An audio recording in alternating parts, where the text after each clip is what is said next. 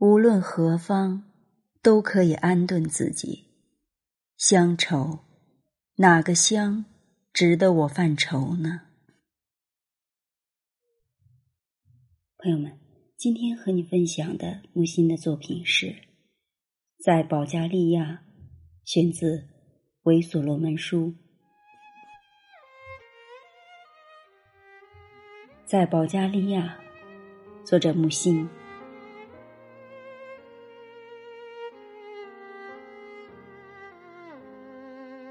天气终于暖和起来，维托山洁白的岭背露出段段脏黑岩石，路坡的叶林已成嫩绿。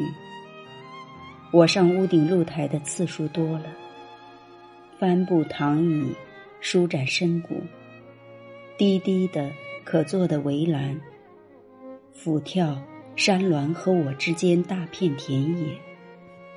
小河蜿蜒，两边杨柳初发芽。零落的农舍，废弃的砖窑，觉得我已不再适宜旅行。每至一个地方，再坏也是，就这样终老于斯吧。去年在波扬那，夏天非常突然，热得路面的柏油融成黏糊。晚上，凉风从弗拉达伊山谷吹来，就像看得见似的。那风沿着大路直往城里奔赴，到了我身边还是清新无顾忌的。一碰着高层建筑的硬立面，风便向后退移、减弱，与城里的汽油味混淆不清了。去年我是这样过夏天的。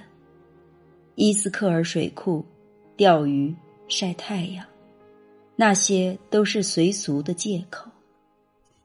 无论何方，都可以安顿自己。